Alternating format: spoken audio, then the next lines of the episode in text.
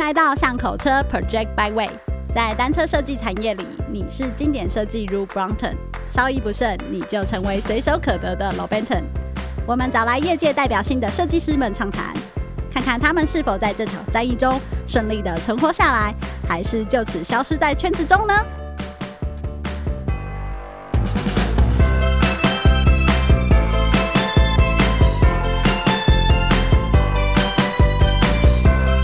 哦，没问题。而哎，而且我刚刚我要跟你补充说，哦、呃，中国大陆在国际的这些奖项投件的那个积极度啊，应该就是这几年是很惊人的成长。啊、而且我相信他现在应该是所有的奖项里面最大宗的投件的、嗯、的的的地区。嗯，而且他呃，就是尤其其实你你看他们的大企业，其实是很。很很舍得花钱在工业设计的，嗯，他们设计的能量其实很强啦。嗯，我看了一些汽车品牌，嗯，我最近超级喜欢，我知道最近我超推崇那个他新的红旗。哦，那个就是大陆的劳斯莱斯嘛，对，哇，那个那个造型设计的真的是超级成熟，嗯，超级超级有那个分量的。那再来，你再讲说它的这些电子品牌，我觉得那个我最推崇的是 DJI 那个大家的空拍机，那个那个那么原创的产品，然后它掌握了所有空拍机的话语权。对，我觉得这些东西真的没话说。所以说，那个你我们不得不去佩佩服现在的中国大陆，他们在设计的实力上面是真的。已经已经是有一席之地啦，就绝对是一线了，嗯、绝对是一线。他们从那个就一直尝试性的很多产品啊，这以前小米刚出来的时候，东西都真的有一点就是不堪用，就是哎、嗯，行销手段是非常的成功的，塑造了很多人的饥渴行销、嗯、这个词也是那个时候特别爆红起来了嘛。然后，呃，但是你拿到手上的东西其实真的很不很不完美，就是常常还是会容易出问题，直到现在都是非常稳定的，甚至发展了整个所有他们所谓的小米生态圈，他们把你的生活有一个系统化的帮你都设计进去了。其实这个是其他品，就是你说这些山西品牌没有想过的吗？但是却没有做到这样的整合性。嗯、他们他们真的学得很快啦。对。然后另外一个市场，其实我也在一直在观察，我不知道你们有没有注意到，就是泰国，泰国的设计，嗯、不管是室内设计，嗯、然后工业设计、嗯、平面设计。广告设计，嗯，哇，我觉得真的让我眼睛一亮，也蛮前沿的，对，好厉害哟，还蛮前沿的。服装设计也蛮厉害的，对对对，尤其是泰国的广告，你们有没有看过？哎，你说那些搞笑的吗？笑到爆炸，我真的觉得哇塞，那个创意真的是我们想不出来的，真的厉害。泰国的软装很强，然后他们的那些手工艺很很厉害嘛，就是尤其是他们的呃。就是其实他们的工业设计相对可能没有平面或者是工艺设计那么的蓬勃啦，嗯嗯嗯、我感觉啦，嗯嗯嗯、对，因为这跟产业结构还是有关系。那他们的呃，就有很多这种东南亚，因为东南亚其实是一个。非常富饶的原物料的产地，嗯嗯、所以它其实有很多自然的这些素材，然后从他们保留的这些传统文化，加上他们现代生活去融合，长出了一些呃，我觉得很有独特风貌的一些。呃，设计语言，嗯、然后我觉得这也是台湾这几年很多设计师一直在探索嘛，也不是这几年，可能已经十几二十年都一直在探索这件事情。然后我们相对，其实其实台湾本来就是一个非常复合的，从我们的殖民的历史，或者说在近代发展，从接受美元，然后很多跟就是戏骨连接嘛，然后就美国，然后。还有日本，对，还有韩国，对，然后中国的协同，对，所以我们其实本来就非常复合，所以相比起来，我们在探索台湾元素的这条路上啊，我觉得大家其实是蛮花蛮多的时间去沉淀跟吸收，然后这里面又涉及到 identity 的问题，就是很多人自己在。问很多台湾新一辈的中青辈的啦，就在询问说：“哦，自己到底是哪里人？然后这些元素从哪里来？故事从哪里讲起？”嗯、就相比之下，如果你去看中国的这些新呃新新之瑞新家具新的中式家具品牌，他们其实。很多就是那种，比如说你是明代椅啊、木质家具，然后做的比较现代化，嗯、可是你还是可以从里面很轻易的看到中国的元素。就他们的那个发展，我觉得好像在呃，在那个元素攫取、攫取呃截取上，好像他们比较快。比较怎么直接？对，比较应该说比较容易做这个决定嘛，因为那个东西好像就是有很多很传统的东西，本来就都还散布在他们生生活当中，生活圈是生活圈中。那我我我承我接受你的这个观点，但是我也要讲另外一个负面的东西，就是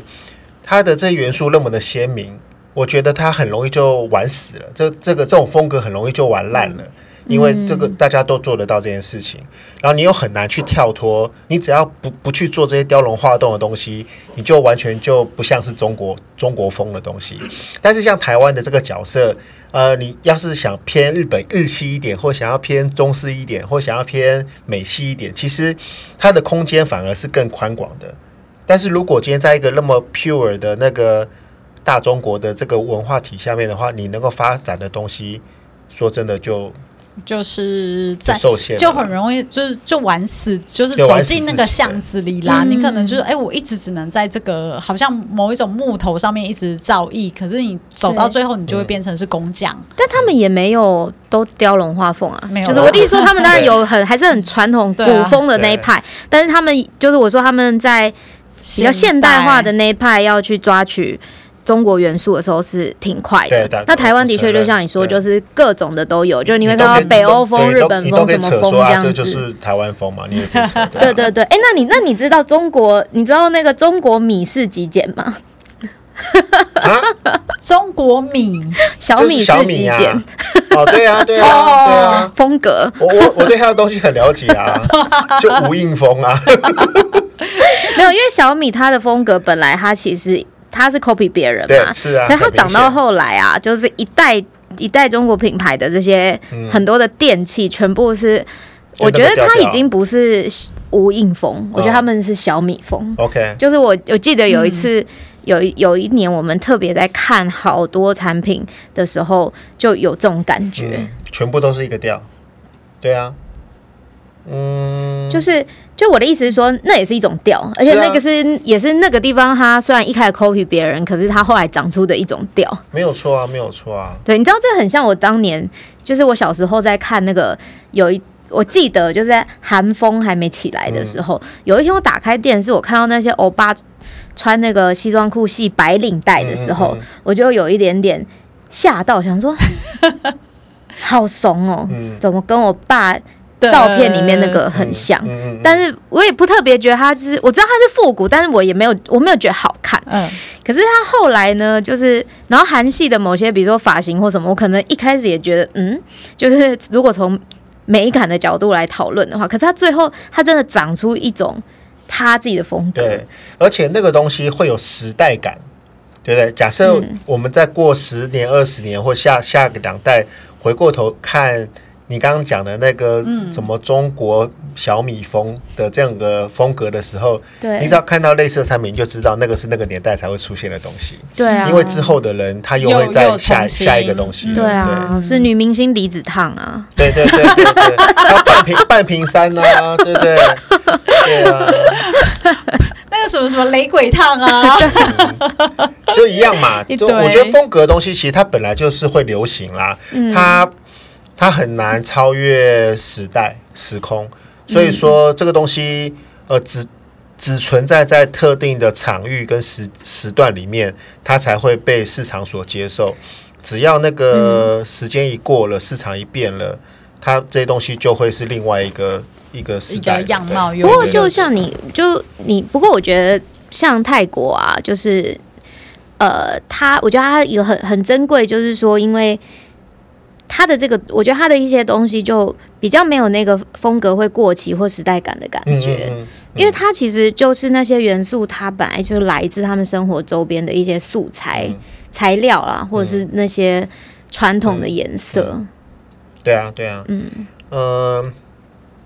对了，这个这个这没话说嘛。没有啊，其实很好比喻，其实就又又跟日本有点像，因为日本它的那个古文化就是和服的部分嘛，他们自始至终到现在都是啊，韩国也是啊，就是出门正式场合一定都是穿那个正统和服出门的一个象征性跟代表性嘛。其实大家就是哦，这个东西他就知道这样是一个日本来的花纹花样跟代表性。其实泰国我也觉得是有这样子一个自己的元素存在。嗯嗯，刚才应该是比较像这种各。各地他自己的文化跟脉络，就是它有一个核心在，但随着时代的变化，它可能有不同的呈现。但是最后大家看到这个元素，都还是会联想到某一个，例如说品牌，或是某一个风格或文化对接上去。嗯，嗯，那个最后一个，我想要跟各位分享我最近的观察。好，我最近听到了一个 podcast，嗯，然后那个 podcast 的那个播主是。呃，在瑞典生活十几年的一个、嗯、一个台商，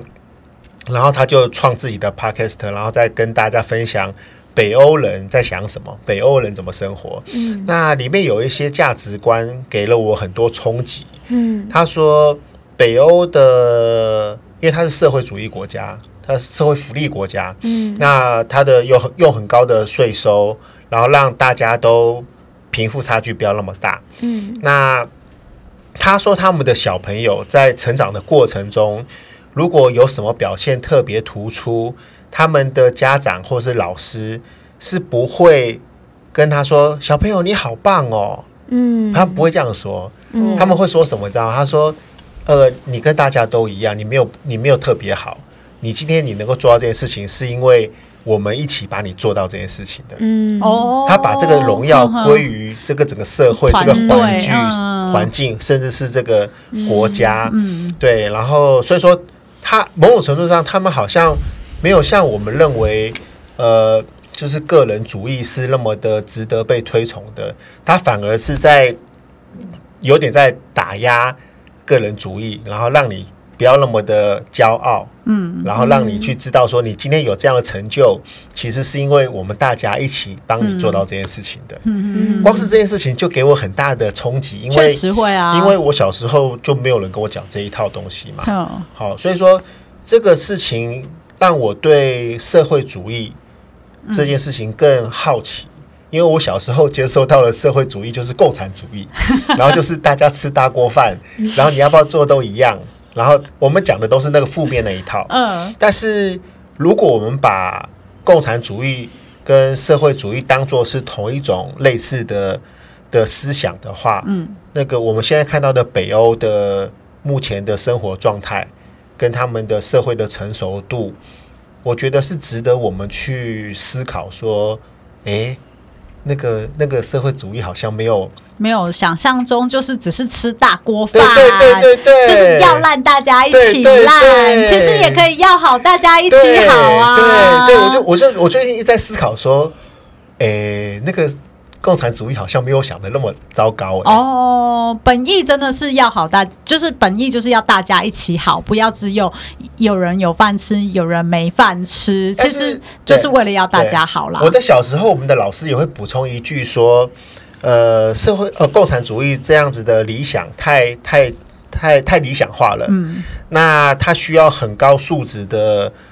的的人人性对素质或是教育，嗯、才能够能够支撑那个社会主义或是共产主义。嗯、那我现在我现在又想到这一句话，我觉得对啊。那以前假设大家做不到共产主义，那不表示现在的人做不到共产主义啊。是的，对对，理理念时时空背景真的不同啦，真的不同啦。对，所以说我不知道两位对于这样子。呃，政治不正确的，对，给予点赞，请给予巷口车点赞。我们喜欢政治不正确。嗯，这这跟我的价值完全是反的，但是他给了我一个很大的思考空间。哦，原来可以这样搞。嗯，哦，不以置评。没有，我觉得，因为我我不确定，嗯。就是读的书不够多，然后怕乱评论。你就讲错。我从头到尾都在乱评论，他完全没有这个包袱。就因为呃，我觉得台湾啦，至少比如说你这两三代，因为因为因为战后跟美国的关系，所以基本上是很呃有培育出一代的精英嘛。然后其实也是相对，因为美国就是资本主义。的的地方嘛，所以其实我们是资本主义，蛮资本主义的啊。嗯、我们从小被教育环境也是这样，但是因为因为整个经济的一个循环跟有一些比较困难的，在在这这这大概我们这一辈毕业之后开始遇到这些困难。呃，我觉得就是新一代的孩子，他们呃或者年轻人，其实内心其实就很多是比较偏向社会主义的思考了。那我觉得这也是这个时代。带给他的一些冲击嘛，也是这个环境。就你想象，如果我们生在不同的年代，你你有可能就会是不同种的思考。就比如说，我们生在我们父母六十到八十岁那辈的那个年代，他可能呃。呃，每天都不一定有饭吃，嗯、那只能吃那个地瓜，嗯、然后也不一定有菜的时候，嗯、有可能他对他们来说，抓住任何的一个快钱的商机，嗯、或者要进都市去赚一桶金，嗯、哦，死撑活撑什么的，那那种思考，我觉得就会不太一样啦。嗯、当然，对，然后所以我觉得台湾现在就是，它就是一个呃，就是说不同世代之间，他要怎么去对话跟。共荣应该是一个蛮重要的题目嘛，嗯、这跟也跟你们产业好多二三代接班 聊到题目有关嘛？对对对，其实世代的交替跟世代的沟通一直都是存在的问题啦。然后只是随着说我们现在资讯的爆炸，以及就是呃资讯太。太容易取得，甚至说人跟人的连接交流更容易的互动，那你跟这个世界是没有任何的，就是你知道时差了，没有时差，你随时都可以取得这些东西的。当然，你就会有的有一些更多的冲击，需要说呃跟上一辈的去沟通，因为呃上一辈他可能没有机会去接触到那么多的东西，他其实不是不知道，甚至他只是呃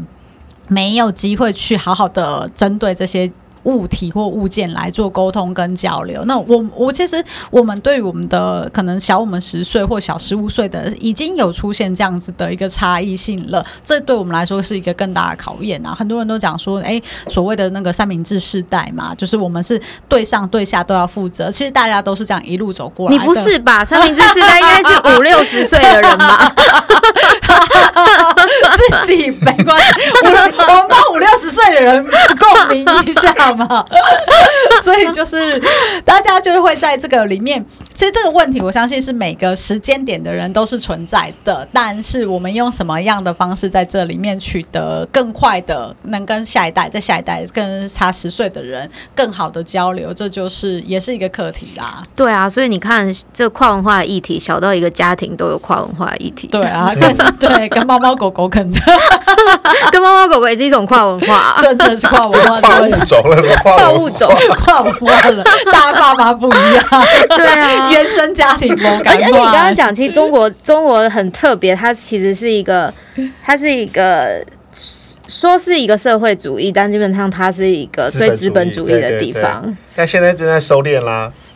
现在正在收敛。它其实我觉得它是在一个框架下，你基本上游戏就是说大家的思考是非常资本主义的，嗯，只是你不要去踩一些线。嗯，但是我还蛮期待它再回归到某种程度的共产主义啦。哦，对，我蛮期待他，他有那个 guts 可以做到这件事情的。因为基本上我目前对对那个社会主义是是有偏好的，是有好奇的，嗯、所以我还蛮向往说，哇，如果这么大那么强的一个国家能够一下就转成他们所谓的共产主义，嗯、那我觉得。很期待啊，很期待。对，就是他，如果他不是照着西方文明好几代的脉络发展而走到整个整体群众心智跟文明水平到达之后才走到的，他是又是再一次弯道超车走到的话，那就超强。对啊，是啊，是啊，我我我我还我我并我对他们是乐观的啦。对，然后他们现在对自己的民族那么的自豪，对国家那么自豪，他们有一定的向心力的时候，嗯，有一个人当登高一呼说改，现在就改，对，我觉得我觉得有可能啊，是有机会啦，有可能啊，对啊。他们最近不是在整肃明星吗？我就在讲那个东西啊，确实是，不只是明星，那大企业都被搞了，然后有钱人全部都被搞了，然后我我也关心补教业，他们的补教业整个完全禁禁掉。OK，对，因为他不准，他希望呃回归正常。对，他希望这些有钱的家长不要再用自己的资源去拉锯城乡差距了。哦，嗯，所以说你可以看得出来，他希望大家都不要再拉大差距了，因为这差距已经很明显的越拉越开了。嗯嗯嗯，那这个就跟他们认为的社会或是共产是。大相径庭的。我本来以为说他们已经放弃共产主义了，但是现在他们这样子一弄，我反而对他们嗯充满了好奇，充满好奇心，接下来的结果会是什么？对对对，我我很好奇，说哇，那那你们这样玩会变什么样子？就是回归最回返璞归真吧。哎，我之前就是我有一段时，就有一小段时间去去深圳念书嘛，然后我们班的同学，我观察，我觉得蛮妙的，就对我来说蛮新鲜的，就是说。呃，比起我们台湾的同学，你就会发现每个同学大家讲他的计划的时候，都是要赚钱。嗯。可是台湾很常会提一些我想要做一些社会影响力的、嗯、的案子，嗯、然后或是某种意义的案子，嗯、那他们无法理解，就是他们无法想象那个意义是什么。嗯、可是，可是你会发现，有时候当谈到一些比如说社会问题的时候啊，嗯、就是我发现他们普遍，就是他们普遍就是底层，他们有一个认知是说。这这些怎么讲？这些呃物产资源本来就应该是人民共享的。嗯，OK。所以我.我那时候其实有点惊讶，因为我不知道，就是好像是我他们是这样想的。对，而但是我不知道怎么描述，但我那时候有一个这个感觉，就是他们的深层好像有一种觉得说，就是你知道，就好像说不不管他们现在的行为是什么，可是他他可能比如说他们，比如说可能农村什么。被霸凌什么到网上，然后然后他们可能就会看不惯一些，就是他们可能也也会觉得说很多东西是怎么讲？不均的，对对，他们也会对这个不均是会希望说要均衡的，对对对对对对对。我这观察很有趣啊，所以说这被最后我觉得都是回归到人性啦，就是你你的这些手段其实最后还是要去跟人性去对决的啦，对，所以我很好奇说。就是最后结果对决谁会赢就对了。对对对对对，呃，所以但是我不认为他会又走回之前的那种我们我们排斥的那种共产主义，我觉得他他会走出一条新的，而且有。中国色彩的哦，社会主义，我觉得很好啊。有啊，他们中间有一段路就是对啊，呐喊着说我们是新资本主义，就是我们要在大家都共享，但是又有可以自己发展的。我我我期待啦，说实话，我不想唱衰他们，但是我期待说他们能够走出一条跟跟美国这种纯资本主义完全不同的另外一条路，嗯，然后是符合呃东方思想，符合。符合东方人性的这样子。哎、欸，其实就我想要扣回去，刚刚你前面有一题，就是关于文化的东西会不会在国际的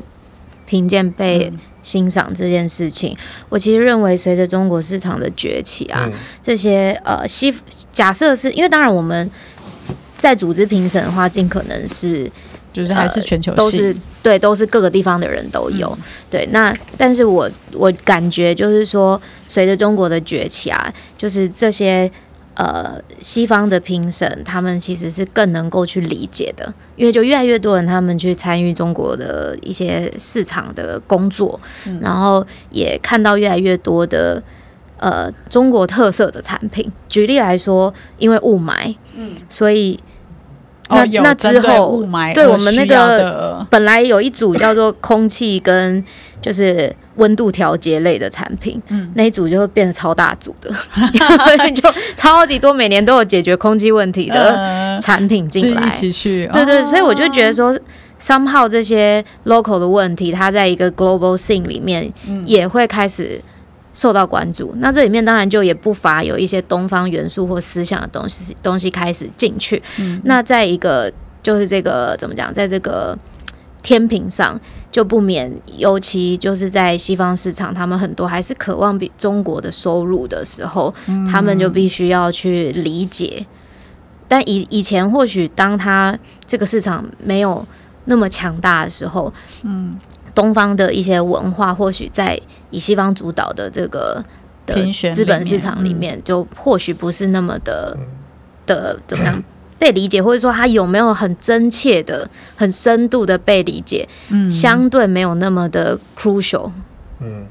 会有会有随着时间差而做的心态上的调整，以及视角上的改变啦。而且当接触的越来越多品相，甚至都是从这个东方崛起的时候，他们可能会有一个全新的思维出现。可能因为我原本理解是觉得，哎，因为评审基本上都是非常的全球性 global 性，他们应该不太会有。就是所谓的因为文化不理解的偏差啦，至少会有一个公平的评选标准出来了。但是，嗯、呃，刚才讲到一个点，就是说，诶，如果这些东西越来越多，其实也会影响到他们对于这个世界的趋势观。哦，原来这个东西是越来越重要哦，可能之前不一定关注到，那他们也会跟着去 focus 在这个点，那看的境界跟面向就会转向是一个东方的角度了。我这么说好了，我认为就是每一个人，我想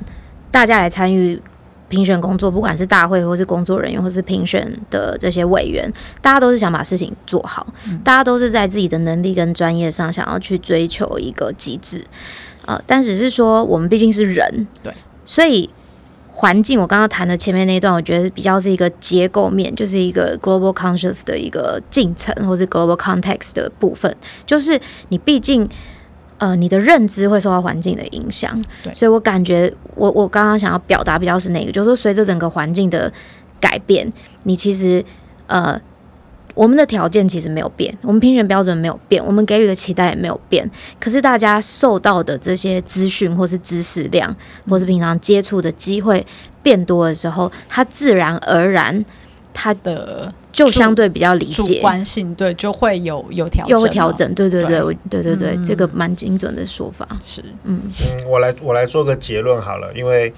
呃，未来的人其实我们现在已经活在一个那个全球化的的过程中了，嗯、那个有了资讯以后，我们可以看得到全世界发生的任何事情，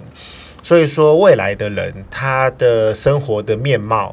就不会是在呃一个单一的文化里面。那个一直钻研下去。我举个例子，比如说他很有可能是住在呃日式的房子里面，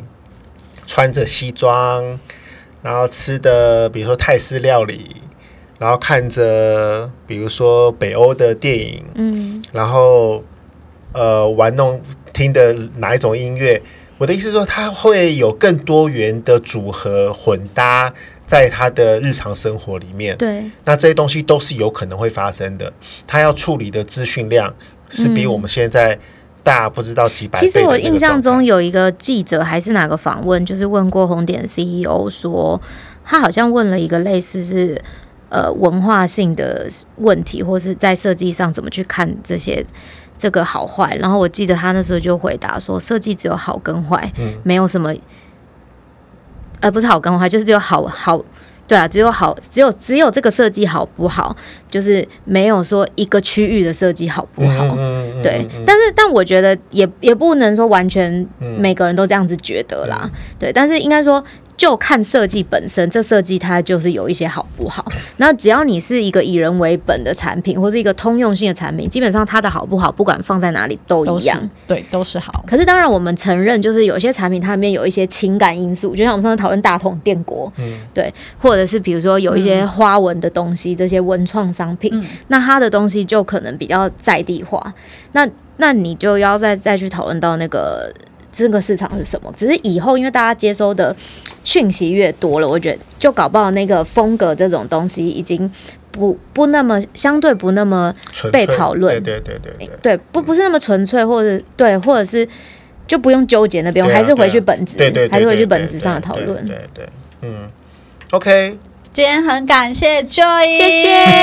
突然的，本来不知道要录音而开始录音，耶！那我们就期待说，就在有空的时候我们再一起聊。我真真的认真安排其他红店设计奖的得奖者再来跟你聊。好哦，好哦，OK，好啊，谢谢，谢谢，拜拜，拜拜。